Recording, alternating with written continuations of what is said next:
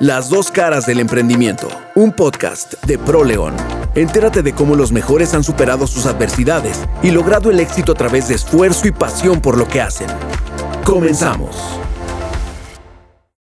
Hola, soy Chava Tobías. Bienvenidos a un capítulo más de Las dos caras del emprendimiento por ProLeón, donde conoceremos a una mujer resiliente que transformó sus vivencias en el impulso que necesitaba para lograr sus objetivos una mujer preparada que vio una oportunidad en el mercado y la capitalizó a través de East Company, empresa administradora de recursos humanos y financieros. Con ustedes, Luz María Lozano, fundadora y directora general de esta empresa en expansión. Bienvenida, Luzma. Gracias. Muy bien. Muchísimas gracias por estar en el cuarto capítulo de nuestro podcast el, el día de hoy. Antes de empezar a platicar de lo que es East Company, esta empresa con la que has tenido tanto éxito, me gustaría comenzar con lo que fueron tus inicios. El objetivo, como te comentaba antes de empezar a grabar de este podcast, es platicar de todos los retos a los que se enfrenta el emprendedor cuando quiere poner su negocio y cómo logra capitalizar sus sueños para ahora sí ya estar en lo que podemos llamar el éxito. Primero que nada, me gustaría que me, que me dijeras cómo te describes. Pues yo, Luz María, soy una mujer mm, tenaz, muy emprendedora, eh, soy trabajadora, me gusta mucho el trabajo, me gusta mucho trabajar y mm, soy mujer de retos. Eh, cuando me pongo un reto, ese desde el inicio hasta el final y siempre tengo que tener retos, retos, metas. Eh, creo que eso aprendí eh, después de varios fracasos, aprendí a que tengo que tener retos. sin duda siempre hay fracasos, o sea, no creo que nadie puede tener éxito a la primera. Ahorita que mencionas que siempre has sido muy trabajadora, ¿cuál fue tu primer trabajo? ¿Cuál fue tu primer acercamiento al mundo laboral? Eh, cuando terminé la carrera, me dieron la oportunidad de presentar examen en, el, en la Secretaría de Hacienda y Crédito Público aquí en León, Guanajuato, y fuimos varios de la universidad. Eh, estábamos pues, recién saliendo de la carrera y pues fui de los que aceptaron para, para entrar. Entramos como unos 15 alumnos que, que empezamos el área laboral. Este, anteriormente ya había trabajado como auxiliar en algunas otras empresas, pero ese fue mi mi, mi, primer trabajo más formal, ¿no? Ya fijo. sí, de la Secretaría de Hacienda. Fue, empecé como auxiliar de auditor. Y duraste varios años ahí, si no me equivoco. Duré como aproximadamente nueve años. Eh, yo tenía, pues iba saliendo a la carrera, 23 años, este, y empecé como auxiliar. Al año que empecé a trabajar ahí, me empezó a gustar muchísimo el trabajo. Eh, era pues hacer auditorías, eh, éramos auxiliares, pero mm, algo vieron en mí que el administrador me invitó al, año a, participar en un ascenso eh, y pues fui calificada. Y fue un nuevo reto para mí porque era un puesto de jefe de departamento en donde el puesto se trataba de, abrir nuevos, nuevos programas que tenía la Secretaría en ese momento y pues era así como un tipo terrorismo fiscal, este, que en ese momento era la inspección de comprobantes y máquinas registradoras en los negocios pequeños. Entonces, este, pues me lo gané, o sea, bueno, presenté mi examen, me lo gané y y pues se trataba más bien de liderazgo, o sea, teníamos que ver mm, el liderazgo que, que, para poder crecer ese, ese programa era a nivel nacional y mm, pues eh, cerré negocios, este, eh, creo que el objetivo sí se cumplió porque la indicación pues era que pues que le llegáramos a los negocios pequeños para que pudieran registrar todos sus ingresos.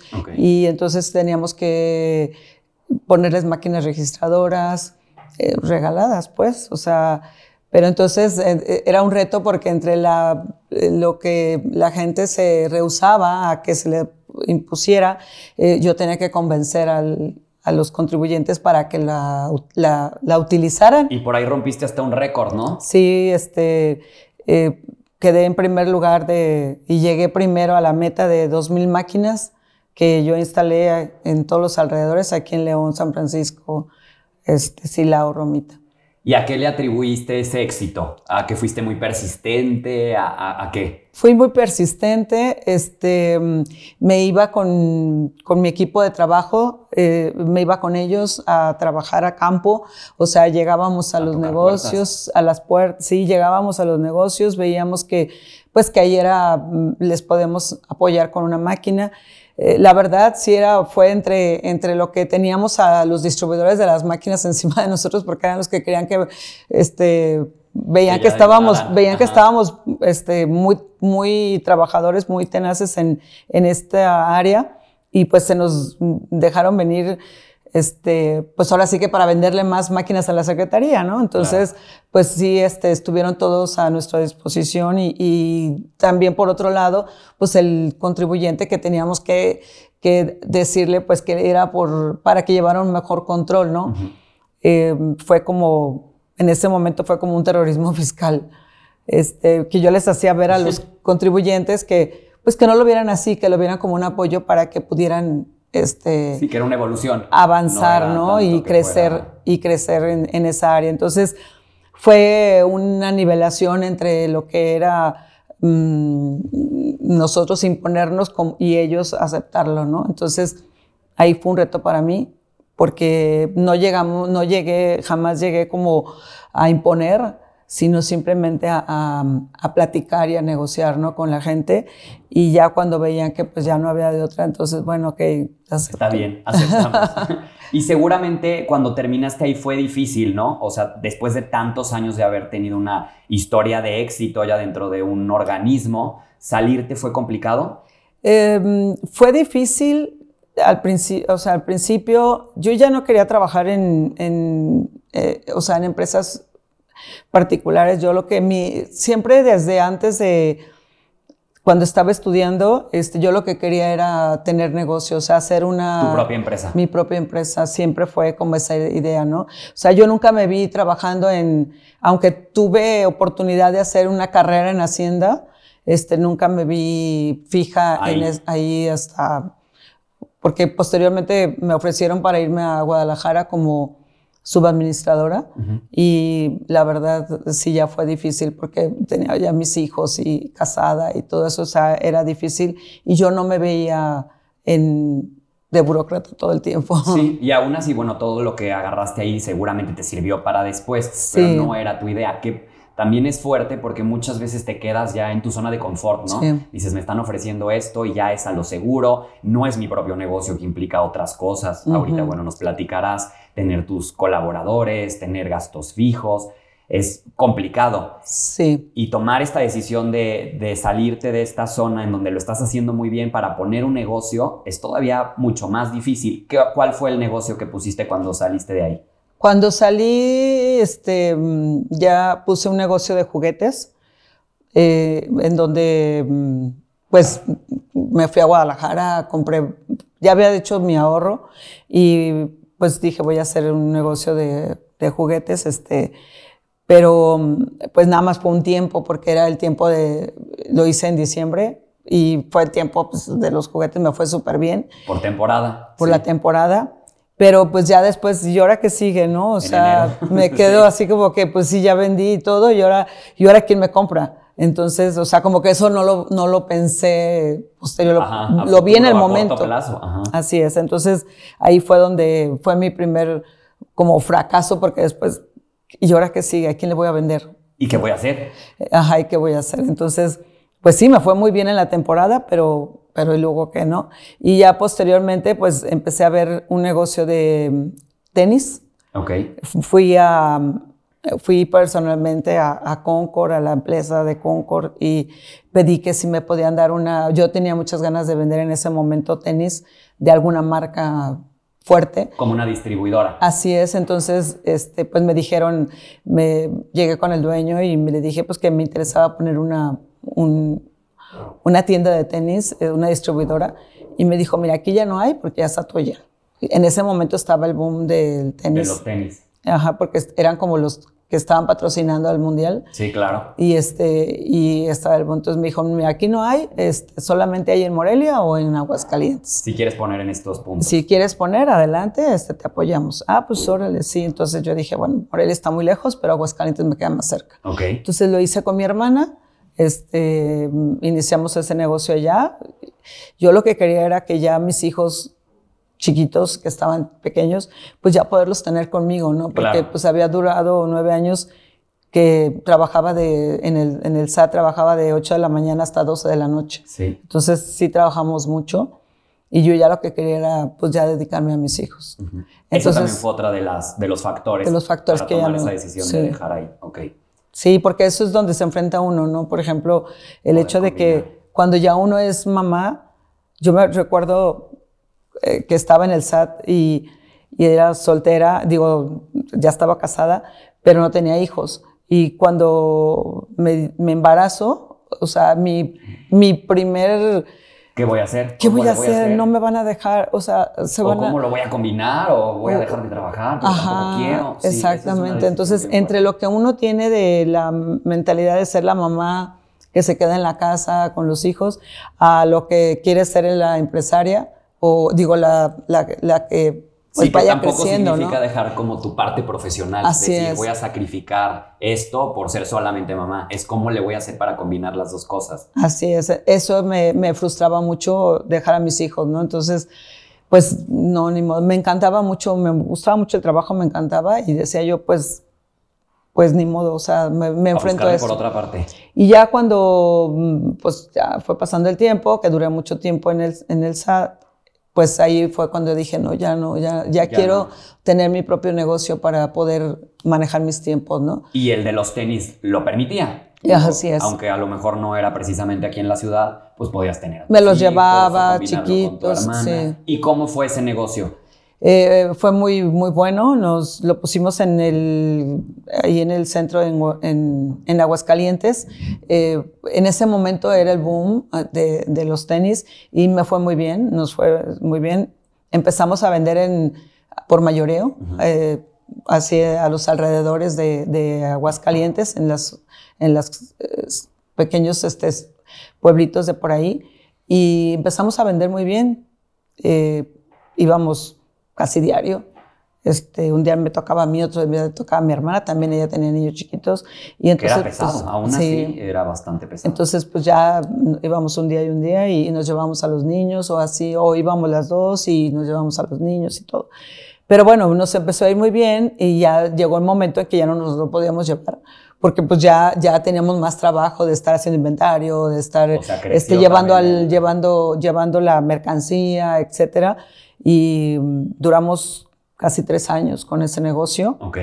Eh, y llegó el momento en que mi hermana me dijo, ¿sabes qué? Yo ya no puedo, yo ya, este, me- Hasta aquí. hasta aquí. Y le dije, pues yo me quedo con el negocio. Entonces este, le dije a, a mi, mi, mi ex esposo, mi marido que en ese momento estaba, este, Ok. le dije, ¿sabes qué? Pues vamos a tomarlo nosotros, está, nos está yendo bien y pues yo creo que igual nos podemos cambiar a, Aguascalientes. Y nos fuimos a, y me dijo que no, que él se quería quedar en León y que pues si yo quería, pues lo hiciera. Yo no, yo no, yo no ¿cómo? Esa es tampoco, una decisión tampoco quiero dejar un juntos. matrimonio, pues, por, o sea, romper una, un- una estabilidad, ¿no? Que teníamos. Entonces, pues no, lo que hice fue que, este, pues vendimos. Ok. Vendimos, vendimos la, el Y negocio. en a- un punto que estaba bastante bien. ya estaba, ya estaba acreditado y lo vendimos. Entonces, como que ese fue mi primer... Ahí no fue, o sea, no le Error. podías llamar, pues error. Pues y fue- no, porque también es lo que platicamos ahorita en, en Hacienda, es la parte personal, cómo interfiere también en la parte profesional. Porque no todo es el trabajo, puede ser muy exitoso en tu parte profesional, pero pues siempre está esa parte emocional que también la quieres desarrollar, Sí. ¿no? No puedes ser tan egoísta de decir... Y a veces tomas decisiones, Exacto. decisiones que no son las adecuadas, que lo pude haber hecho de otra manera, pero en ese momento este, dije, bueno, pues lo vendo. Y vendimos el negocio eh, a una persona de Aguascalientes que nos lo compró con todo, o sea, todo, todo, ya con el enojo que tenía. ¿Y continuará o, o Y- no sabes? No, la verdad ya no, no, fue Ya. hace muchos años, Muchos ya años. yo creo que ya, quién Este, sabe qué estará haciendo. Sí, Y entonces te quedas en León. me regreso, sí, ya me quedo aquí. Y ahí que deciden poner, porque bueno, ya este negocio ya no fue seguirle, ¿con qué probaron? Después, eh, pues yo era así como muy hiperactiva. Eh, mi esposo en ese momento se dedicaba, pues eh, su familia se dedicaba a los ranchos y él se dedicaba a eso. Yo decía, yo quiero hacer algo más. Lo mío. ajá. Entonces, este, decidió poner un- una vinícola. eh, empe- me ofrecieron un permiso eh, y decidió poner vinícolas y bueno, empezó a hacer. Y pues de ahí empiezan los fracasos, ¿no? O sea, Sí, no ha durado. Decías, híjole, no prospera, no, No, prospera. no, no, yo no, no me mantenía de ahí. O sea, Sí. empezábamos, lo invertía, empezaba muy bien, pero después me absorbía el tiempo, el, el negocio. No sé, algo, algo pasaba que no, no prosperaban los negocios que ponía. Puse una vinícola, puse este, un negocio de chamarras, bueno, de, Probando de, todo. Llegó el momento hasta que me puse también a, a vender eh, zapatos por catálogo de Price Shoes. O sea, bueno, De todo, así ajá, de lo que todo. se pudiera vender, Pero yo no estaba "Ahí a estoy". gusto. O sea, yo decía, no, es que yo no quiero eso. O sea, Pero ahí cuando mencionas que empezaron los fracasos, también no podría ser esta parte que a lo mejor no era lo tuyo, que no era un proyecto que te apasionaba y que a lo mejor a cierto tiempo decías, híjole, no, pues Sí. no, no me siento que estoy haciendo Sí. profesionalmente lo que a mí me gusta. Y, y eso también hizo que nos fuéramos económicamente para abajo, este, que mm, me empezara a ir mal financieramente después de que me iba muy bien. Y, mm, y eso no me hacía feliz, o sea, no me, no me hacía sentir feliz. Yo no tenía el apoyo de mi marido, de mi esposo, este, no teníamos los mismos ideales, que eso también es muy importante Sí. porque como que no, No alineas. no No alineábamos. vas por el mismo lado. Entonces, pues yo como que andaba sola y él andaba solo por su lado y, y llegó el momento en que, eh, pues dicen que cuando el dinero falta, el amor sale por la ventana, ¿no? Sí. Entonces, eh, llegó un momento que dije, no estoy a gusto con mi vida, no estoy a gusto con estar casada, este, no hago, no, creo, ya tengo, ya tenía 40 años, dije, tengo 40 años y no, no, no he hecho nada de mi vida. Lo que había más, hecho ya lo, lo perdí. Sí. O sea, para mí fue como un retroceso después de que terminé, de- salí de Hacienda y, y todo eso fue como un retroceso. Y yo creo que esa ha sido la Me sentía muy decisión más fracasada. complicada, ¿no? Que Me has sentía- tenido que tomar. Sí, me sentía muy, muy fracasada, me sentía muy mal. Decía yo, es que no, no, volteaba yo para atrás, decía, no he hecho nada. Lo que había hecho ya como que se quedó en el pasado y ya, olvídate, ya y no fuiste puedo eso. vivir de triunfos Del- pasados, de quiero vivir pasados. de lo que tengo ahorita. Y por la historia que nos platicas ahorita, veo también que pues muchas de tus decisiones sí fueron basadas en tu vida personal. Sí. Y en ese momento, a tus 40 años, decir, ya no más, ahora voy a tomar una decisión personal, pero también profesional para que mis dos partes que son importantes para mí, pues por primera vez se alineen. Y esa decisión seguramente pues, te ha de haber costado la vida entera con hijos, acostumbrada a cierta forma de vida. Volvemos a hablar otra vez de la zona de confort, que ya estás acostumbrada a tener Así es. cierta rutina con tu pareja o con Sí. tu familia. Debe Sí, er- era una decisión muy difícil porque eh, te estoy hablando de hace 18 años donde tenías mm, 18 donde todavía no existía el divorcio así al Sí, que ya- abierto, sí, ¿no? sí, sí. Y por ejemplo tenía pues de- vengo de una familia muy tradicionalista donde pues hombres machistas, mi papá, las mujeres eran a su casa, este, Que todavía te la piensas trabajo. más. Sí, porque como dices, ahorita ya es algo muy normal. normal. Es, no estás contento, toma la decisión y hasta ahí. Sí, antes pero le antes tenías que no. pensar por todos No, lados. yo a que- lloraba, lloraba mucho en las noches. Me acuerdo que lloraba mucho porque decía, es que yo no quiero esta vida, yo no quiero esta vida, no quiero, quiero, quiero algo más, yo sé que puedo algo- hacer algo más, pero a veces se vuelve uno codependiente de la persona con la que estás. Sí. Aunque no te aporte, aunque no te ayude, este, te vuelves como dependiente. Sí, porque Entonces, dices, ¿qué va a pasar? También es el sí. miedo a la incertidumbre. Y qué decía yo, mis después. hijos, mis hijos sin papá, no, yo no puedo dejar, no puedo, no puedo- o sea, no pensaba, yo quería hacerlo y no lo quería pensar y sí, y así me la pasaba, ¿no? Entonces, sí fueron años, eh, un par, tre- de dos, tres años que, que me la pasé pensando en eso, si me divorciaba, Sí, qué iba no. a pasar de mí, qué iba a hacer de mí, qué iba a decir la gente. O sea, ¿Qué iba a te, pasar con te- tu familia? te viene ¿Qué- todo, te viene todo a la mente y qué va a pasar con mi familia, qué va a pasar conmigo, cómo voy a ser, qué mujer voy a ser. Este, voy a ser una mujer divorciada. ¿Qué son las mujeres divorciadas? Ajá, exacto, que conlleva eso, ese título. Sí. Pero sí fue difícil tomar la decisión y llegó un momento en que mm, emprendemos, emprendimos otro negocio cuando estaba en ese transcurso, en donde mm, mi, ex, mi ex esposo tenía, pues te digo que tenía ranchos y todo eso, entonces había un terreno que, él tenía y le decía yo, vamos a fraccionarlo. Entonces, no, no, que no sé qué. A ver, mira, que vamos a hacer esto, lo otro. Entonces, pues decidimos, o sea, me, me aceptó y empezamos a fraccionarlo. Hicimos un, este, busqué a, a, pues unos amigos que eran arquitectos y nos ayudaron a, a, A dividir el terreno. a dividir el terreno, a hacerlo. Y mm, empecé a buscar con quién, cómo y todo. Y pues se nos dio que sí pudimos este, hacerlo fraccionamiento. Llegó el momento en que, pues sí, salieron 400 terrenos, este, ya habíamos vendido, empezamos a vender, se nos empezó a vender, eh, esto era en Romita, este, se nos empezó a vender como pan caliente. eh, y todo el mundo llegaba, me buscaba para, para hacer los terrenos. Fui con, con un, un licenciado de aquí que nos ayudara a hacer los contratos. O sea, yo conocía a mucha gente de aquí, de León, y me ayudó mucho. Entonces, bueno, sí, hazle así, hazle así. O sea, me conocían como una persona trabajadora. Sí, sí, sí. Entonces, pues Con me una ayudaban. ya de mucho trabajo. Me ayudaban mucho. Entonces, no, sí, hazle así, hazle así. Entonces nos dieron los contratos, hicimos todo eso. Y pues sí, llegamos a vender 200 terrenos. La mitad. Pero llegó un momento en que, mm, este, pues otra vez empezó el, los, lo- las trabas, ¿no? Entonces, híjole, yo decía, ¿qué, qué está pasando? O sea, que apenas voy en, creciendo y, Sí, sí, y ya lo veo que ya está aquí, ya lo estoy desarrollando, esto ya tiene un, un camino ya hecho y de repente, ¡pum! Sí. Por algo, pero por algo yo creo que pasó todo esto. Entonces yo decía, bueno, ¿qué es lo que está pasando? Entonces llegó el momento en que nos, nos detuvieron en, allá en Romita, nos detuvieron la, La venta de los terrenos, este, eh, empezaron las grillas políticas entre PRI y PAN, no sé qué, que quedaban ahí, y, y yo, y yo identifiqué algo. Eh, en el momento que había un obstáculo, yo bajaba la guardia, Ok, ¿de ya no le forma? seguía. Ajá, decías, ya, hasta aquí. Ay, ya. O sea, decías, no le voy a seguir y vemos por dónde y esto se tiene Y- que sacar adelante. Tú pero decías, ¿sabes? ya no, lo terminamos. ¿Sabes qué me, me pasaba mucho?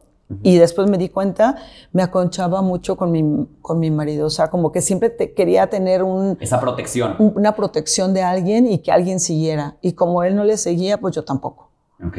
Entonces, ahí fue donde yo me di cuenta que, que lo que estaba pasando es que yo no sobrepasaba los obstáculos. O sea, los dejaba para que otros los siguieran. Y tú lo identificaste porque hay muchas personas que pasan toda la vida así. La vida así. Por lo que mencionas también de tener una familia tan tradicional donde Sí. el modelo es que el hombre protege a la mujer y a lo mejor esta, esta forma de vida de cualquier tema tú me, me, me abrazas, yo en la casa, tú en el trabajo y aquí no estaba pasando así y tú dijiste yo tomo las riendas de Entonces fue esto". cuando decidí, dije, a ver, esto no Ya puede no. seguir pasando, este, no tengo el apoyo de, o sea, ¿para qué quiero una, Una una pareja. per- una pareja si no tengo su apoyo?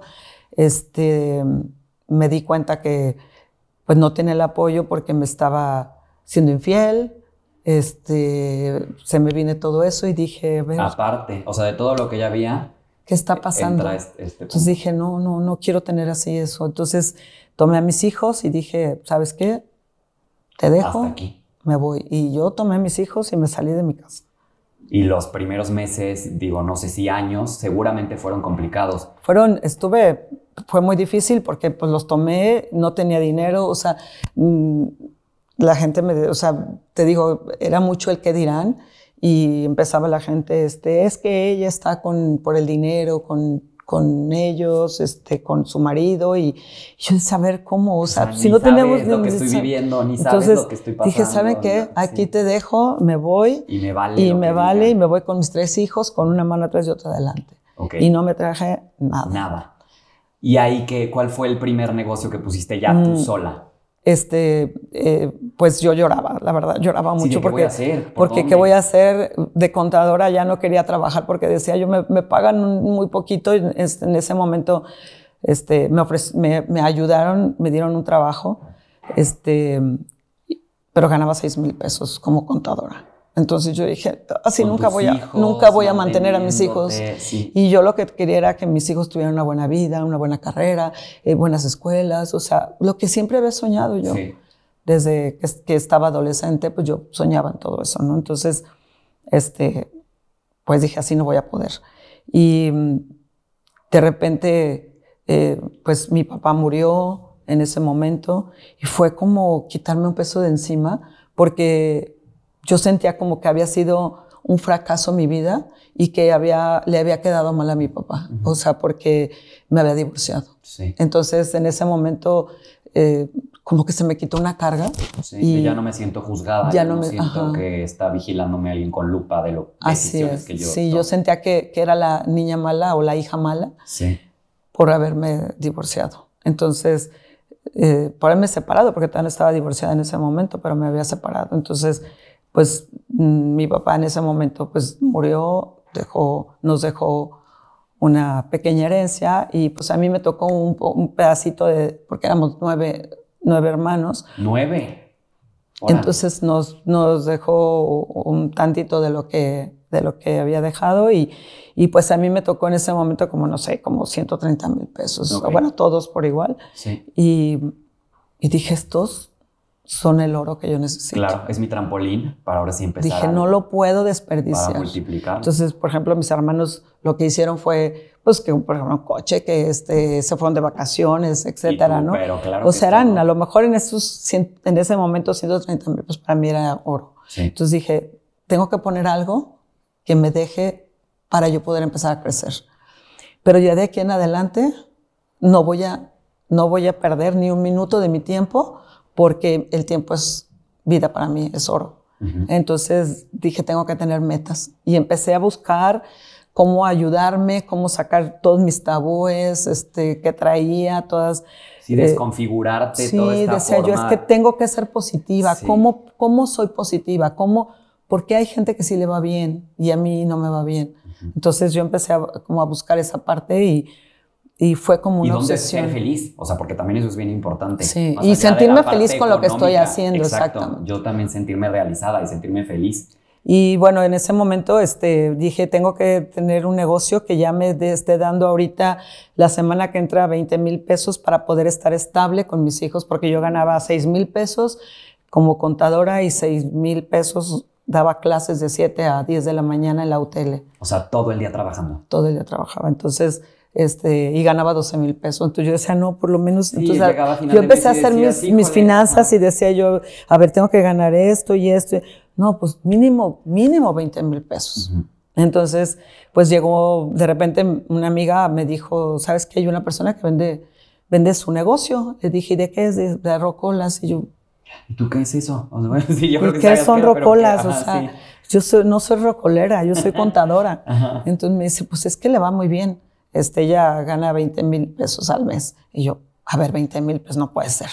Entonces ya hablé con ella y me dijo, mira, mi marido me engañó, este, yo tengo tres rocolas y las rento y me va muy bien, yo ya tengo tres meses de la renta de esas rocolas, o sea que ya tiene... tiene el impulsito, o sea, ya, tiene, ya tengo clientes, ya me conocen, te dejo mi teléfono donde me contactan, te dejo esto, las rocolas, te dejo todo y te lo vendo en sí 120 mil pesos. Y yo dije, es lo que yo tengo. Y todo, así era meterle, era un volado. Así. O sea, era todo. Todo. Y Entonces, pues yo dije, voy a decirle, ¿qué hago? También dije, necesito un negocio también donde yo pueda atender a mis hijos. O sea, donde yo pueda estar con ellos también y que, y que yo pueda, pues, porque ellos eran, yo, sé, yo era su único sustento, pues, o sea, su única persona con la que podían estar. Y pues dije, sí, sí le entro. Y le entré, este, Felipe, mi hijo, el más grande, en ese momento tenía 14 años, y le dije, ¿sabes qué, hijo? Voy a necesitar que me ayudes. ¿Y tu hija? Mi hija, 11. También. Dije, voy a necesitar que me ayudes a cuidar a tu hermanito. Tenía dos años. Sí, todos nos vamos a ayudar. Entonces le dije, nos vamos a ayudar entre todos y van a ver que les va a ir bien.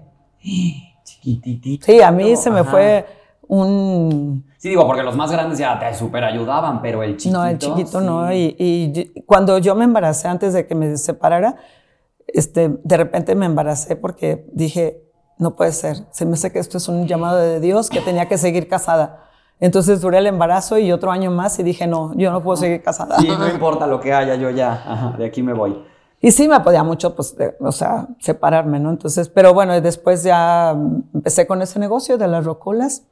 Eh, recuerdo que fui muy criticada porque yo cargaba las rocolas. O sea, mi, entre mi hijo y yo cargábamos las rocolas para llevarlas a, los, a las casas, a las fiestas, a todos lados.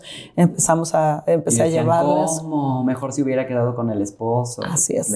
Exactamente. Entonces fue cuando dije, no quiero escuchar a nadie, no quiero oír que, dicen, que digan de mí, porque luego todo el mundo llegaba y me decía, ya supiste que fulanita dice que cómo es posible que ahora andes cargando rocolas donde eras contadora y no sé qué, yo, Sí, comentarios que no te aportan nada. Así es. me dolía, me dolía. Llegaban momentos en que de plano yo me deprimía y, quería quedarme acostada en mi cama y no volverme a levantar. Pero nada más volteaba a ver a mis hijos y decía, no, es que tengo que hacerlo por ellos. O sea, ¿quién les va a dar de comer? Y también otra cosa que me sentía, me sentía culpable, irresponsable, porque yo me vine con mis hijos. O sea, yo me salí de la casa de, de, mi, de la familia, de mi marido, y me traje a mis hijos. Yo dije, mis, yo quiero que mis hijos tengan un ejemplo. Sí, y yo voy a ser ese Y yo quiero ser ese ejemplo. Entonces, pues ya lo que hice fue que empecé y, no me importó, dejé, empecé a separarme de familia, de amigas, de amigos, necesario para de todo, y, y, y, me dediqué a mis hijos y pues no escuché a nadie, no oí nada y, y empecé a tener las tres rocolas y luego em, tuve, como dije, voy a, voy a aprender de mis errores. Este, a los tres meses que yo tenía las rocolas y que me estaba yendo bien y que yo ya estaba empezando a, a salir adelante, este, me roban dos rocolas. El reto, ahí va. Nada tan fácil que dices, hijo. Y dije, me robaron dos rocolas porque querían tener los discos, el CD, o sea, los, la, música, lo que, tenía de la música. Y me robaron las dos rocolas. Y yo, dije, ya me quedé con una. ¿Qué voy a hacer? Este, pero yo ya vendía, rentaba muchas rocolas. O sea, yo ya rentaba viernes, sábado y domingo, rentaba las rocolas. Y empezaba a decirle, o sea, a pedir las rocolas a, mis, a, mis, a mi competencia. Entonces, pues apenas íbamos empezando, o sea, era el, tiempo que empezaban como las rocolas. Yo las rocolas las conocía en las cantinas, o sea, que había cantinas y que le ponías la, monedita, pero yo no conocía las rocolas que se llevaban a las fiestas. A las fiestas. Entonces, este, pues yo empecé a hacer eso y ya cuando me roban las dos rocolas, eh, me acuerdo que era un jueves y yo dije, pues ni modo, se terminó mi negocio de rocolas, me duró muy poco el gusto. A lo que sigue. No respingué, no me enojé o sea, lo aceptaste, lo, lo acepté y dije, me voy a dar el tiempo de estar ni modo, a ver, meses llorándole a esto. Agarro pues no fue eso, no fue eso, no duré ni un mes ni dos meses, duré unos días. Este, fui y metí la denuncia porque me habían robado las rocolas, porque yo sabía dónde me las habían robado. Metí la denuncia y al día siguiente que metí la denuncia salió en el periódico, me mandó a hablar Paquín Ruenes, de la modelo, y me dijo, quiero Queremos apoyarte, sabemos que perdiste tus rocolas y queremos apoyarte porque sabemos que vendes muchas, rentas muchas rocolas y queremos que rentes nuestra, que, que, incluyas nuestra cerveza en tu negocio de rocolas. Ok. ¿Y cómo me van a ayudar? Te vamos a prestar dinero para que compres tus rocolas. Entonces me prestaron dinero, compré siete rocolas y en cada rocola yo metía tres paquetes de cerveza. En la renta. En la renta. Entonces hacía paquetes, rentaba, ellos me prestaban la silla, las mesas y yo llevaba el negocio a la, a la casa. Que creció, ya era otra cosa. Y después ya, entonces ya compré, me, pude comprar una camioneta para poder trasladarla, ya metí gente, entonces ya, ya, ya empecé a hacer como la empresa. Pues. Entonces ya no era un negocio que nada más llevábamos mi hijo y yo. Sí, ya era un negocio en forma. Pero después me di cuenta, dije, eso es lo que encuentra uno después de los obstáculos. Sí. Eso es lo que encuentra, lo que yo no pude encontrar en tantos negocios que yo había hecho. Cuando se me presentaba una dificultad. Salías. Ya, o sea, lo dejaba. y, ahora que, dije, ni modo, ya se terminó. ¿Te diste cuenta que había algo mejor? Algo mejor. O sea, entonces llegó ese momento y ya tenía seis rocolas, al rato ya tenía ocho, al rato ya tenía diez, tenía ya los inflables, tenía, o sea, ya, ya tenía un equipo. O sea, me empezó a ir muy bien, empecé a salir, empecé a, a moverme y, y creo que eso fue el parteaguas para empezar a ver que yo podía hacer muchas cosas. ¿Y tu persona cómo cambió? O sea, esta parte profesional, pues me queda claro que ya era otra cosa completamente distinta, despegó, pero tú personalmente, ¿cómo te empezaste a sentir? Me empecé a sentir muy segura, empecé a, a sentirme yo, que era yo. A lo mejor no era el negocio idóneo que yo quería, pero me gustaba. Me gustaba la relación con la gente, me gustaba cómo yo me relacionaba con los con mi competencia, porque eran mis amigos, yo les mandaba rocolas. O sea, a pesar de que yo ya tenía 16 rocolas, yo les seguía mandando más rocolas porque la gente me buscaba. Me buscaba. Yo me anunciaba en el, en el periodiquito de puras ofertas. Sí. Que, entonces yo me anunciaba y ahí me, llega, me llovían las, las, las, llamadas. Entonces yo empecé a buscar a mis competidores y les decía, oye, este, yo ya no tengo rocolas, tú me puedes rentar rocolas este, sí, tú dime. Entonces, como que me veían primero como competencia y después ya me vieron como un aliado. Una alianza. Entonces le dije, sí, a mí dame 200 pesos por rocola que te dé y tú, y tú las llevas, yo cobro y te doy tu dinero. Ok. Entonces, pues sí, o sea, le rentaba este, le rentaba este. Y ya o sea, le rentaba a muchos, a muchos. De las que realmente también este, les pedía los inflables. Oye, ¿sabes qué? Es que tal quieren inflables, se los lleva así, me daban 100 pesos. O sea, yo ganaba de todos. De entonces, todos lados. ¿Y en qué momento decides terminar ya con, con este negocio? Uh, después, de dos, después de como de tres años, este, que te digo, trabajé incansablemente, sábados, domingos. Y sí, porque lo que implica el tema de eventos. Iba, dejaba, entregaba, me hablaban a la hora de. Se descompuso la rocola y, y chin, tenía que ir y córrele para allá, córrele. O sea, sí fue muy pesado. Pero yo me sentía muy contenta. O sea, me encantaba, me encantaba muchísimo porque yo podía llevar una rocola y tratar bien, tratar a una persona que estaba en el bosque y podía llevarla a Jacinto López y, y era el mismo trato que yo les daba a la y gente. eso yo creo que también. Y a mí eso me... Por eso te recomendaban. Me sentía muy bien. Muy o sea, me, me, daba, me daba mucho gusto que la gente me tratara bien porque, porque como que sí veían, decían, esta señora Ven, aquí a Jacinto López o a, no sé, a, a las joyas a entregar la rocola y muy... Eh, sí. Porque aparte, pues iba con mis, mis, mis, tenis y todo eso, pero sí me iba arreglada. O sí. sea, yo siempre he estado, sí, siempre me iba así... Muy guapa. Pues no, guapa, pero sí, no, sí me maquillaba, me no sé qué, sí, o sea. Decían, ah, esta señora. Ajá, sí. decían, pues, esta viene aquí. Pero ya cuando veían que el trato era sencillo y esto y lo otro, pues ya me trataban muy bien. Entonces, entonces me recomendaban, no, yo quiero esto, yo quiero esto. Todo el mundo quería rocolas. Y luego ya les metía muchas cosas, que les metía que las las papitas que les regalaba una cosa, depende de la temporada, ¿no? Entonces sí. les, da, les, daba cosas. Y pues bueno, ya después de ahí, este, me empezó, como yo ya empecé a hacer la empresa y como ya tenía gente que me ayudaba y todo, aunque yo trabajaba, me quedaba tiempo libre entre, entre semana. Entonces, pues fui muy hiperactiva y, y me ofrecieron trabajar en Banamex, como en el tiempo que fue, cambió a City Banamex, que si no quería yo trabajar en, en, en la venta de seguros, eh, todos los productos de Banamex. Y yo sí, dijo, es sin, sin horario. Yo, ah, perfecto, yo sí. O sea, Mis hijos. parte como de finanzas sí, sí se te había quedado como la comezoncita de desarrollarte sí. otra vez. Pues cuando me dijeron eso dije, sí, sí, sí, porque eso es lo que me, lo, sí. lo, mío, ¿no? O sea, pero yo nunca pensé. En regresar. En regresar. En que se fuera a dar otra vez la no, oportunidad. Nunca. Entonces. Mmm, ¿Y después de cuántos años de no haber fueron, dedicado? Pues ya había sido como unos ocho años, nueve años. Mucho.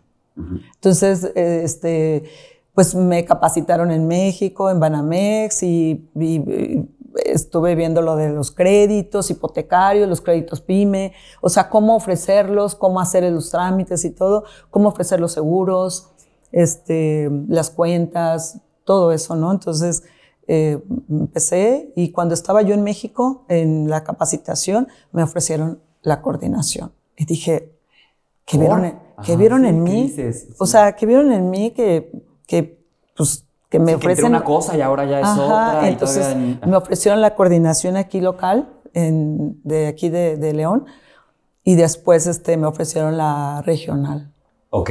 Entonces yo ya trabajaba. Después de tiempo o ahí mismo. Ahí mismo. Órale. O sea, O como sea, que... una cosa y escalaste Yo dos pienso veces más. que vieron que tenía liderazgo. O sea, Les gustó eso. después me di cuenta, a lo mejor yo no me daba cuenta, pero pues, yo creo que a la hora que uno habla, dices, ve- ven que tienes esa parte donde puedes organizar, dirigir, hacer, ¿no? Y, Sí. y lograr objetivos. Y, y yo creo que eso es lo que vieron. Que ahí también el tema, digo, las rocolas te dieron eso, Eso, ¿no? O sea, sí. esas tablas, Yo esa me di parte cuenta. de organizar.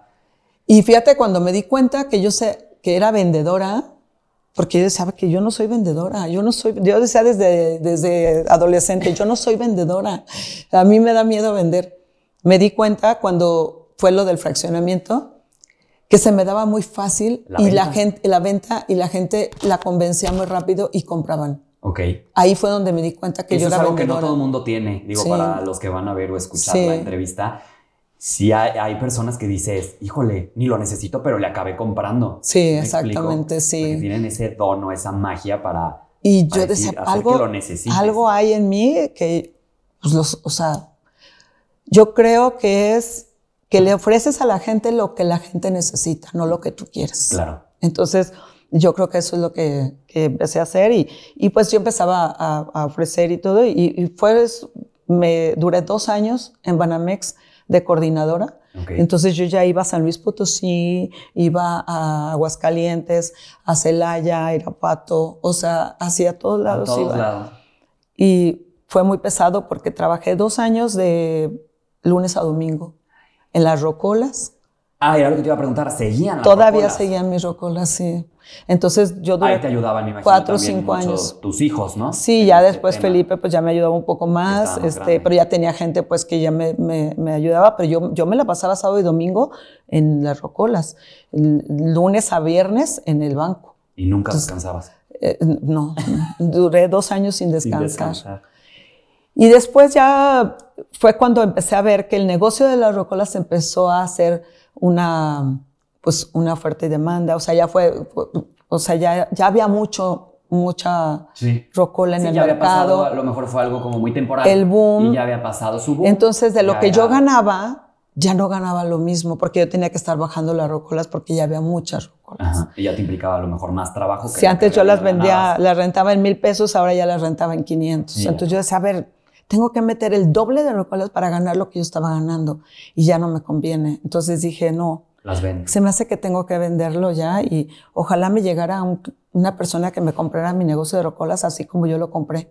Me llegó, No es cierto. me llegó, me llegó. me llegó. Así. O sea, de que en una Apenas lo dije y me pum. llegó. Un señor que me compraba rocolas, que me rentaba las rocolas, me dijo un día, oye, yo necesito este, invertir. ¿En cuánto me vendes tu negocio? Y tú tanto. Y yo nomás le di una, así dije, 16 rocolas, eh, la camioneta, esto, di- ah, ah, tanto. Y te dijo sí. Sacó su cheque y me dijo, llévame ¿Ah, a sí? mi casa. No, yo dije, Dios existe. Sí. Dios existe o existe la mente que lo que quieres se te da. Sí, ahí ya no entiendes. Dices, será el universo, todo lo que pasé, Yo todos estos retos. yo Y llegué- ahorita ya todo se está acomodando. Llegué y le dije, y yo dije, me dio un cheque. Dije, no le he llevado nada, voy a cambiar el cheque. Sí, primero. Fui y cambié el cheque, me lo pagaron. Y ya. Y dije, no, sí tengo que llevarle sus, sus rocolas, tengo que llevarle todas sus era rocolas. verdad, sí era Fui, cierto. le dije a mis hijos, ¿saben qué? Ya no tenemos rocolas. ¿Por qué, mamá? Porque ya la vendí. ¿Cómo que la vendí? Sí, ya no vamos a tener. ¿Y qué vamos a vivir? Tú, ustedes no se preocupen. Vamos a vivir de, vamos, de aquí en adelante vamos a seguir creciendo. Sí.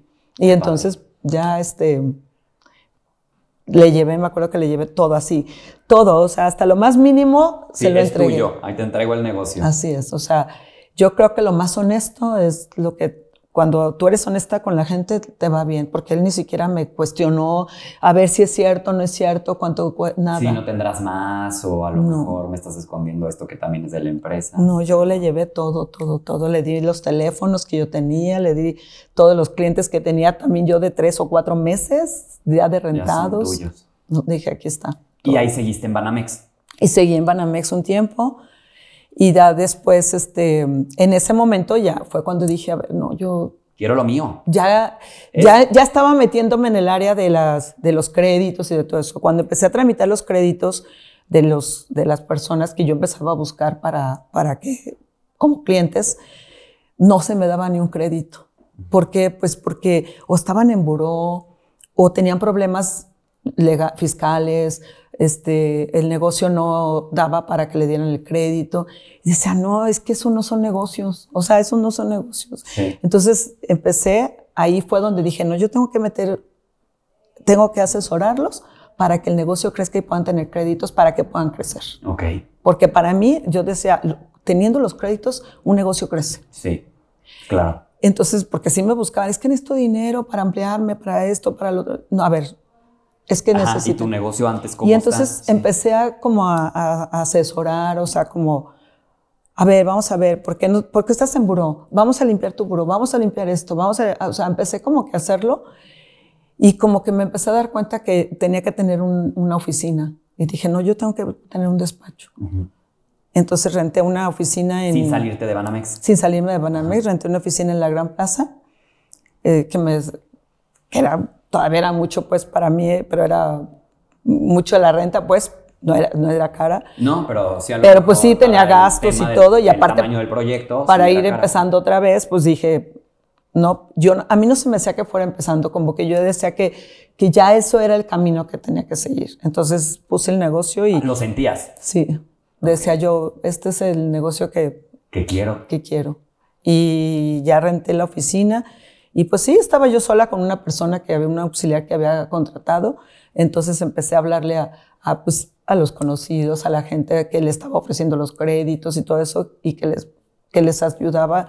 Entonces de repente me empezaron a llegar, como sabían que yo había trabajado en la Hacienda, me decían, oye, este, ¿no me puedes ayudar en ver si, eh, es que fíjate que traigo un problema del SAD y no sé qué, tú no tienes contactos y yo, pues sí, sí, tengo. Entonces ya empecé a buscar a los contactos que tenía, que todavía estaban en, Hacienda y, y pues sí, así empecé. Y así es como nace East Company. Y nace East Company. Ahí em, empecé ahí a, a, arreglarles asuntos. Te empiezas a llenar de clientes, me imagino. Empezaron a llegar, empezaron, ah, Luzma te lo puede arreglar. Entonces empecé a tener pues contactos en, en, el SAT y, oye, ¿me arreglas esto? Sí, claro, tráemelo. Ya se me los arreglaban. Oye, que este, un domicilio, que eh, llegó una multa, que esto, otro. Entonces pues ya me, les, les, ayudaba a arreglar los asuntos. ¿Eso hace cuánto tiempo fue, Luzma? Hace 15 17 años. No, como hace 15 años. 15 años. ¿Y cómo ha sido la evolución de ese momento después de todos estos retos, todos estos negocios que tuviste, allá llegar al punto en el que tienes esa corazonada de esta empresa es la que va a crecer y ahorita, bueno, pues estamos 15 años después aquí platicando de este proyecto. Yo tenía un, tenía algo que todavía en ese momento me, me podía, me, me, me atacaba. Yo sentía que no podía sola que no lo podía hacer sola. Entonces yo andaba buscando a mis amigas, contadoras, vente, vamos a hacerlo, mira, vamos a hacer el negocio, tú haces esto, tú haces lo otro. Buscaba otra persona, otro contador, fulano, o sea, hacía varios, vente, vamos a hacerlo entre los dos o entre los tres, vamos a hacerlo. Y, y fracasaba yo porque, porque pues yo quería que trabajáramos de la manera que yo quería trabajar. Sí, la visión era tuya, o sea, e-, ese ya era un tema más Entonces, eh, mm, psicológico, personal, de tener ese apoyo o recargarte en alguien cuando en realidad el proyecto era tuyo, la visión era tuya. Exactamente, entonces todavía no creí en mí. O sea, yo todavía no creí en mí en ese momento. Después de tanto, ya tanto trabajo, las rocolas, y todavía decías, híjole, ¿será? y sí lo haré sola, y, y a lo sí mejor podré. más éxito veías que tenía, más yo creo que, yo creo que te ponías la vara más alta. Y sí. ¿Podré? ¿Cómo lo voy a hacer? Sí. Y como que siempre uno quiere repartir el fracaso, no el éxito, el fracaso. El fracaso. Entonces yo como que por dentro de mí decía, es que si me va mal, ya no soy sola ya estamos dos. Entonces, por eso siempre andaba buscando así como que alguien con quien asociarme. Hasta que una amiga, mi amiga, la que me recomendó con la de las rocolas, me dijo, a ver, déjate de cosas.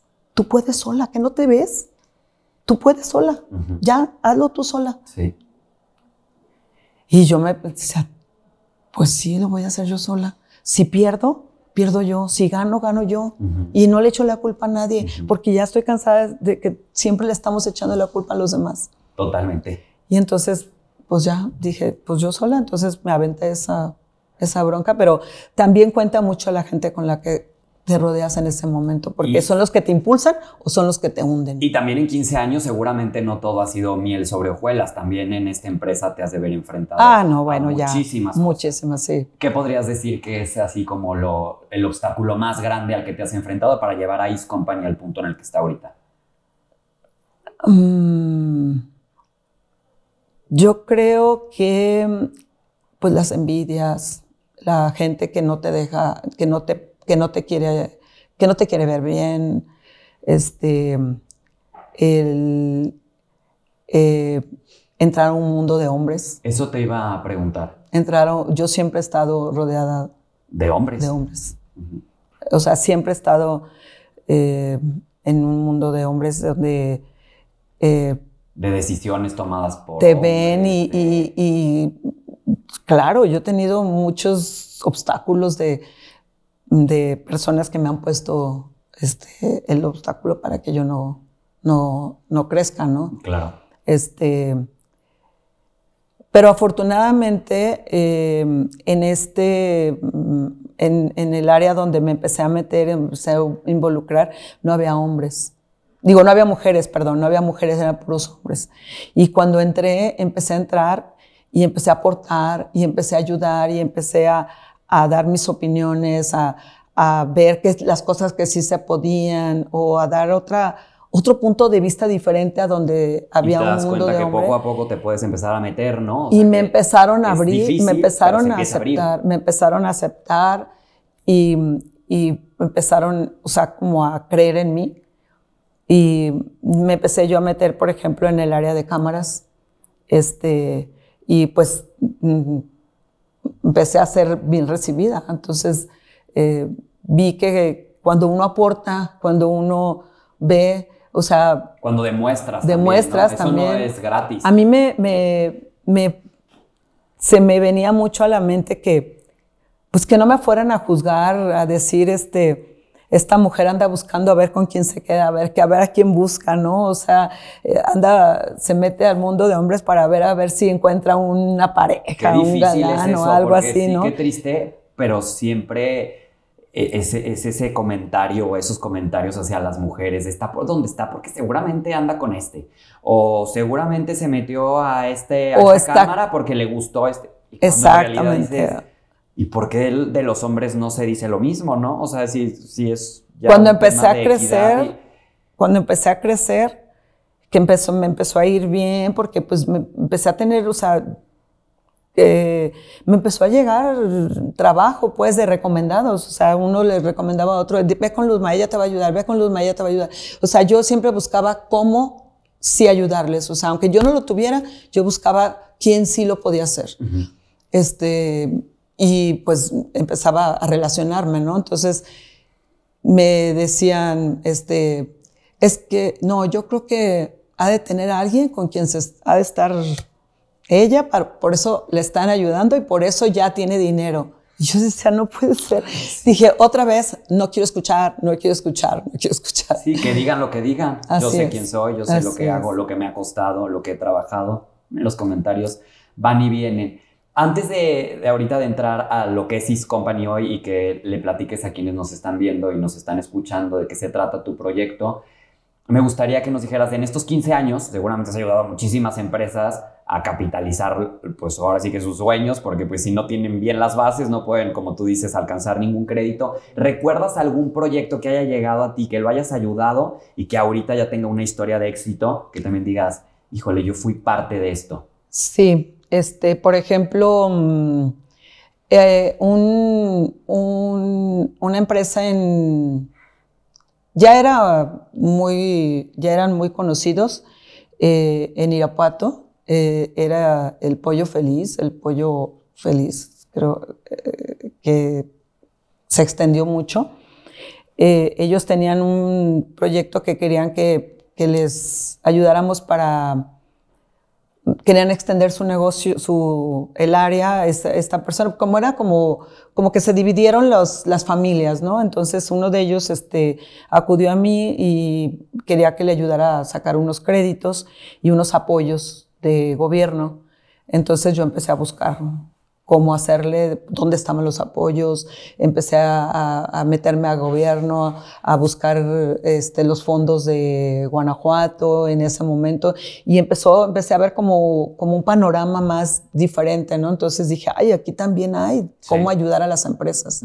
Y entonces me empecé a meter y, recuerdo que eh, fue el, evento PYME eh, aquí en, en el Poliforum y dije, voy a ir a ver de qué se trata el evento PYME. En ese momento el, secretario de, Desarrollo Económico en el Estado era este López Santillana y me tocó sentarme al lado de él.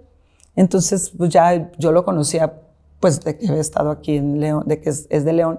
Y yo lo conocía, pero pues le dije, este, ya platicando, me dijo, ¿qué estás haciendo? No, pues le dije, estoy este, asesorando empresas. Y me dijo, ¿no quieres entrar a eh, ¿cómo se llama? A ser eh, financiero, o sea, mm, ¿cómo se llama? Este, asesor financiero del gobierno, o sea, de, Fondos Guanajuato. le dije, ¿hay eso? Dijo, sí.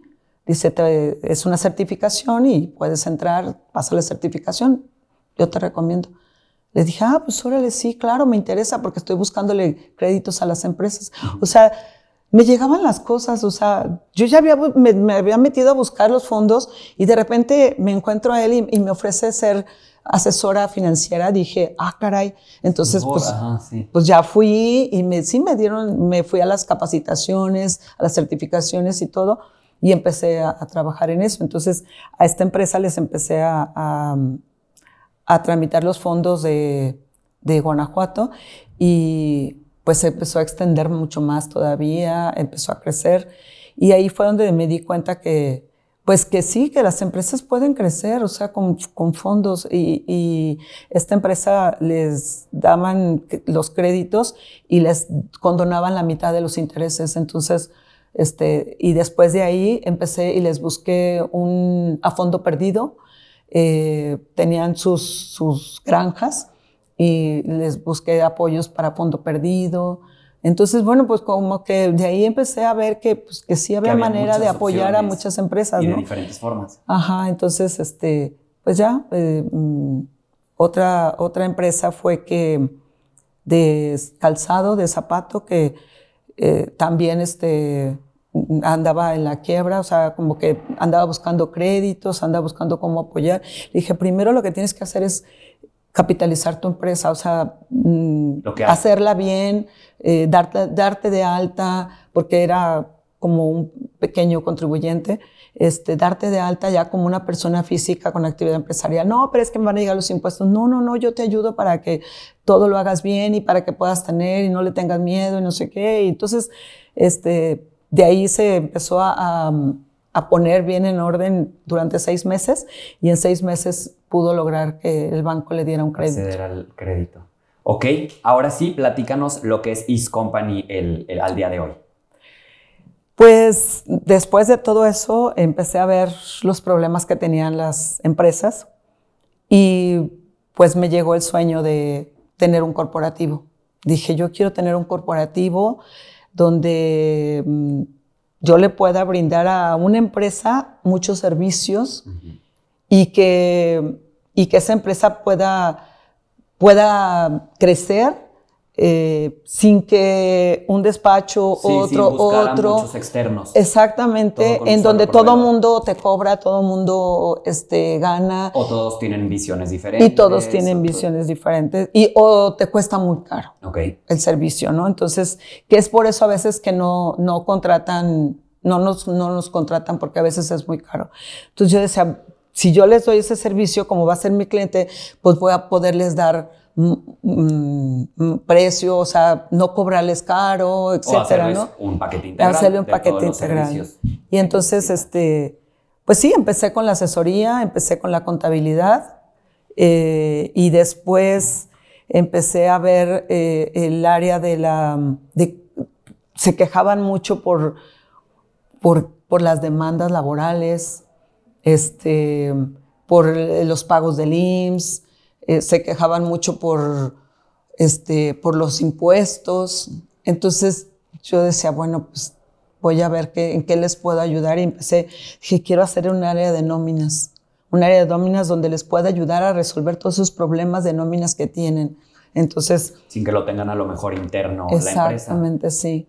Y entonces, bueno, pues ahí empecé eh, con área de nómina, eh, empecé a, buscar, a, yo, ya, yo ya, pues ya con la carrera ya conocía, la verdad es que sí tuve que volver a actualizarme, este, me fui a cursos, yo misma me pagaba mis cursos para irme a México, a, a las actualizaciones, yo decía, ya tengo que ver algo diferente de aquí. Cambia constantemente. Y aparte yo quería, eh, o sea, como más visión, más Mm, yo iba aquí, por ejemplo, al Colegio de Contadores o, a las capacitaciones, a las, a las, actualizaciones. Yo soy socia del colegio y de las cámaras y pues ahí te actualizan, ¿no? Pero yo quería algo más, entonces yo me inscribía en los, en los este, cursos en México, las actualizaciones, y ahí empecé a ver otro, otro panorama, otra, donde se manejaban nóminas en las empresas. Entonces yo decía, bueno, pues eso les ayuda mucho porque a veces el empresario esto, el todólogo tiene que estar yendo a conciliación y arbitraje a, sacar las demandas, tiene que estar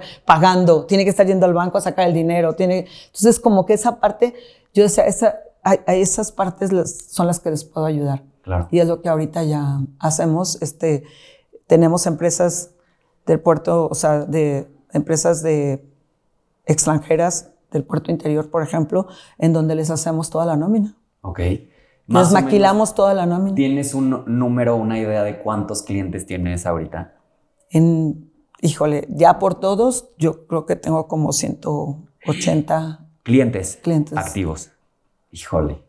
Y entre los que se van, llegan, se van, llegan, como unos 200. ¿Y colaboradores cuántos tienes? Somos 75. ¿Y cómo es estar al frente de 75 personas? Híjole. Después de que no te la creías, a lo mejor cuando era un equipo chiquitito en el tema de las rocolas, Ahorita, ¿cómo es con 75 personas? Tengo mm, una gran satisfacción. Siento que sin ellos no sería yo.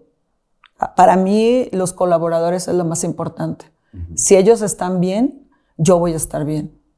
Entonces, este, para mí es, es importante. Yo, este, este, esta estructura, este edificio, lo hice pensando en la gente en la gente, que tuvieran un lugar en donde estar, porque eh, cuando empezamos, cuando empecé yo, este, yo volví a trabajar, o sea, de sola solo, o sea, desde las 8 de la mañana hasta las 10, 11 de la noche.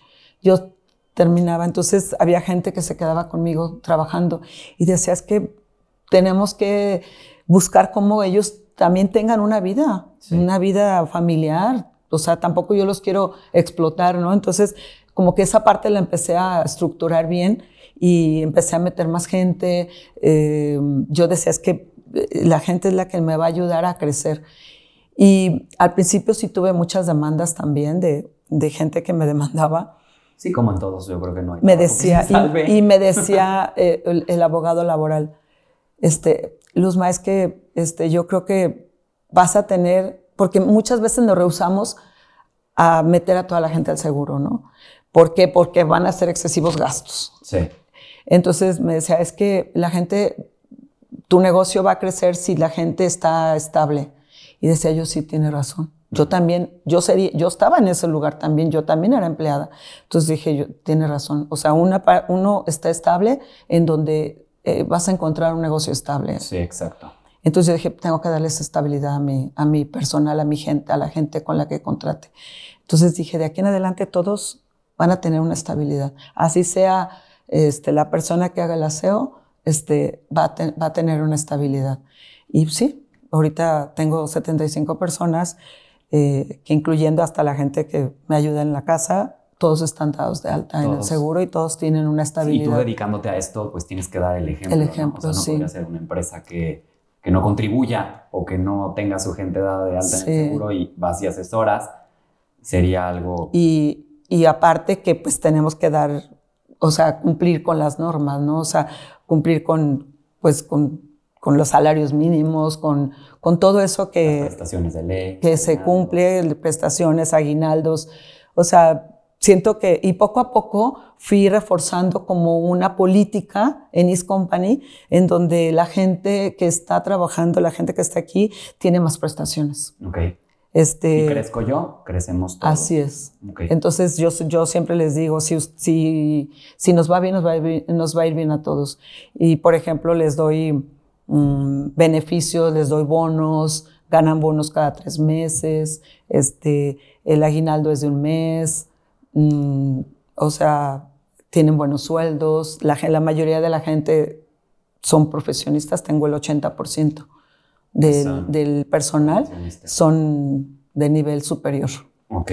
Porque todos son profesionistas. ¿Qué viene para ti próximamente? Después de todo lo que has hecho, ¿qué sigue? ¿Ya descansar? Okay? No, no, yo creo, todavía no. Todavía, no? no? no, todavía me falta. Este, quiero, quiero tener, quiero diversificar mis negocios. Este, esta parte ya la tengo ya bien, estructurada, ya muy sólida, ya se maneja sola. Este, claro, tengo que estar aquí con, con ellos y todo, pero porque todavía los clientes me quieren, o sea, me ven, me, me, me buscan, o sea, quieren verme aquí y yo no puedo dejar este negocio porque pues este, este negocio fue, fue hecho por mí, ¿no? O sea, quien da esa seguridad y ese, esa honestidad en, en las cosas soy yo me gusta darles la seguridad a mis clientes de que siempre voy a estar al pie del cañón y siempre me buscan. Entonces, por ejemplo, ahorita em, estamos levantando el, el, reclutamiento operativo. Eh, nos están buscando mucho para el, reclutamiento operativo, donde ahorita nos piden, por ejemplo, tenemos seis empresas, siete empresas del puerto interior, y nos piden todas el reclutamiento operativo porque nos piden 100 personas, este, 150 personas. Entonces, yo me voy y me meto y, y nos vamos y, nos vamos a buscar a la gente hasta los pueblos, hasta los ranchitos. tengo que y las en todos los procesos. No solamente lo bonito. Así es. Entonces, cuando ven que se les atora, el, los de recursos humanos de las empresas, Luzma, ya se nos aturó, o sea, no me están trayendo gente, no te preocupes, ahorita vamos a reforzar. Y me voy con ellos al campo, me voy con ellos a todos lados para buscar y reforzar el equipo. Entonces, este, esa parte es la que me gusta. Me gusta iniciar los negocios, los, los, las nuevas este, áreas de negocio, me gusta iniciarlas y estar yo desde abajo empezando, ¿no? Entonces, para que la misma gente vea que... Que estás en todo. Pues que, y que uno empieza desde abajo. Exacto. Para subir hay que empezar de, desde abajo. Desde abajo, entonces ahí estoy. Entonces, quiero diversificar en más negocios. Ahorita este, tenemos una fábrica de suelas que estamos iniciando, tenemos dos años. Eh, creo que pues ya vamos muy bien. Estamos haciendo ya suela a, a a empresas que están maquilándole a, Estados Unidos, eh, como, como DC, como eh, Arnold Armour. Este, o sea, estamos haciendo la suela para esas, para esas líneas. Este, y creo que nos va a ir bien ahí, en esa área. ¿Y hay algún tipo de negocio que, que tengas como la cosquillita de incursionar ahí, en todo, después de todo lo que has hecho? Eh, ya sabes, esa idea que luego todos tenemos de, yo sería, güey, si pusiera un restaurante, si pusiera no sé qué, me iría súper bien. ¿Tienes algo así que digas, híjole, aquí quiero ver cómo me va? Siempre me ha gustado, siempre yo quise, eh, desde el momento que yo quería ser empresaria, era porque yo quería tener una fábrica de zapatos. Mi papá tuvo su fábrica de una pequeña pica de zapato que le llamaban las picas de zapato. Bueno, pero ya vamos por allá, ya estás en la, en la eh, cadena. y yo creo que entré, entré en el área de las suelas, yo creo por eso. Con la idea de. Con la idea de en algún momento tener una empresa. De calzado. De calzado grande, este. Pues ya estaremos aquí. En los próximos años seguramente se te va a hacer. Sí, inversión, inversión. Ya lo último que te voy a preguntar antes de pasar a una pequeña dinámica que traemos preparada para ti ¿Qué le dirías a la, a la Luzma de hace 20 años? Antes de empezar todo este sueño, antes de empezar esta empresa, ¿qué le dirías? Le diría que mm, lo que hizo en aquel momento estuvo bien, que no sienta que, que perdió el tiempo, porque todos son experiencias, y que mm, eh, eh, todo llega a su tiempo, y que en aquel momento no era mi tiempo. Este es mi momento. Y sí. Hay un aplauso. Muy bien. Gracias. Súper. Vamos a pasar a una pequeña dinámica. Te vamos a pasar unas preguntitas. En este jarroncito traemos preparadas varias preguntas. Vas a agarrar tres papelitos y nos vas a ayudar a responder la preguntita que te toque. ¿Ok? ¿Lista? Perfecto. Vamos a ver qué tal. Las preparó mi equipo. La primera. Tus hijos, sin duda, han sido tu principal motor. ¿Qué te gustaría decirles? Uts. Esta es una de las preguntas que, que más me llenan, porque mis hijos sí fueron mi motor. Sí, yo creo que ellos fueron el motor del cambio para que yo haya logrado mis sueños porque mm, no hubiera sido de otra manera, o sea, las cosas tenían que haber sido así como fueron. Y mm, ellos pasaron momentos difíciles, muy difíciles, los dos grandes más, en donde, mm, pues, de haber estado bien, estuvimos mal. Y yo les decía siempre, un día, no se preocupen, un día nos va a ir bien. Denme oportunidad, un día nos va a ir bien. Y esa esperanza la tuvieron siempre y esa confianza en mí la tuvieron. Y pues ahorita veo que mis hijos han tenido un buen ejemplo y que ellos ya están acostumbrados a vivir una vida positiva. De trabajo. De trabajo y de que todo se puede en esta vida. Entonces, este, ya no tengo que decirles nada porque ellos ya, ya creo lo saben, que y ya lo aprendieron. Lo aprendieron y lo, y lo practican porque lo veo en ellos, ¿no? Este, siempre que alguien dice no puedo, dicen ellos, ¿cómo no vas a poder? Sí claro puede. que sí se puede. Vamos a hacerlo, sí se puede. Y ellos son igual que yo, de emprendedores, de Luchones, con ganas. ajá, y que todo se puede. Entonces, pues decirles que van bien, a mis hijos van bien en este, en este camino, camino. y que pues no, no el, el alumno supera al maestro. Exacto. Entonces ellos tienen que superarme. Vamos a la segunda. Ah, ¿qué era lo más divertido de Cerro Colera? Lo más divertido de Cerro Colera era que nos quedábamos, A la fiesta. no, Ah, Nos juntábamos en la casa este, con mis hijos y ellos se aprendieron todas las canciones que a mí me gustaban, ok. todas.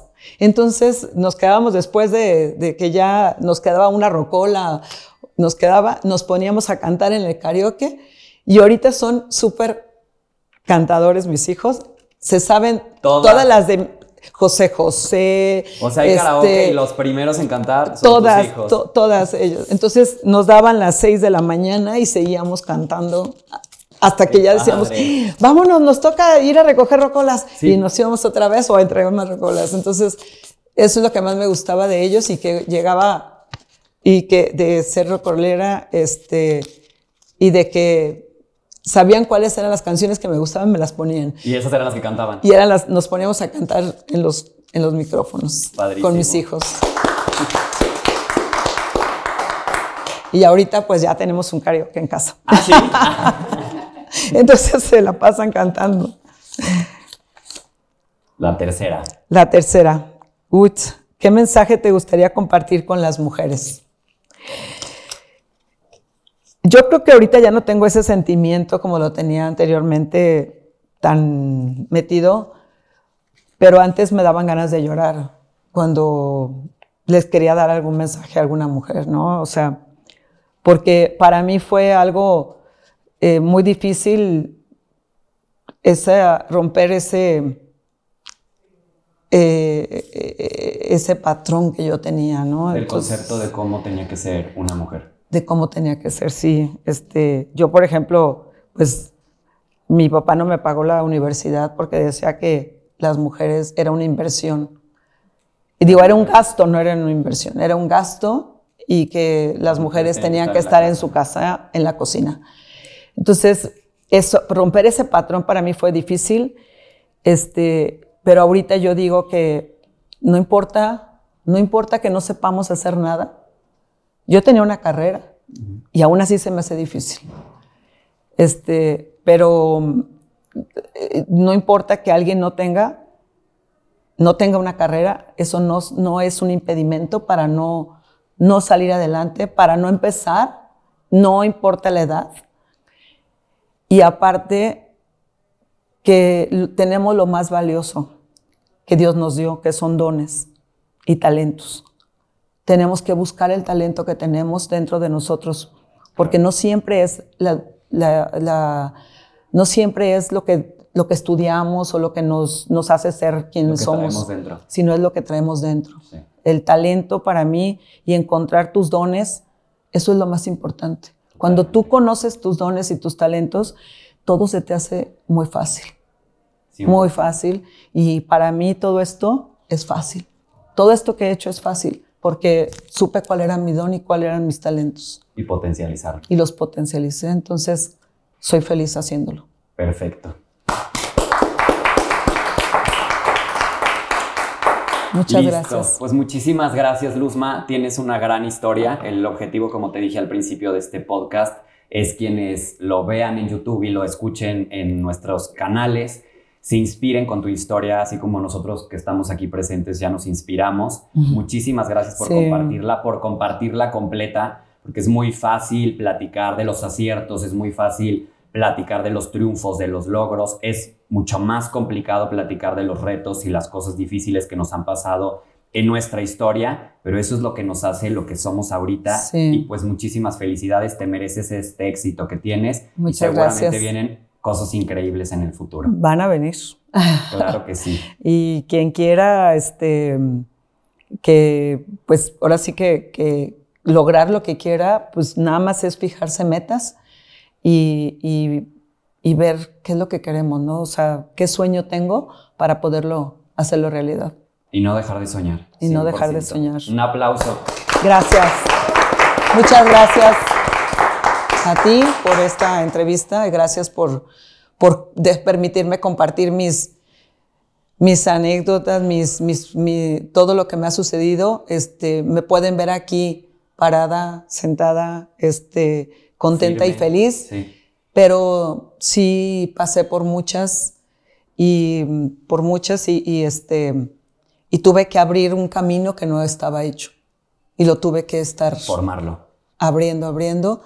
Este, para mí es como un, como un camino lleno de hierbas en donde tienes que quitar esa hierba para poder ir a, abrir el camino para, para abrir y, y, entrar ahí y encontrar lo que quieres encontrar. Buenísimo. Muchísimas gracias. gracias. Y gracias también a quienes nos escuchan, a quienes nos ven. Los esperamos en el siguiente episodio de este programa, Las dos caras del emprendimiento. Muchas gracias.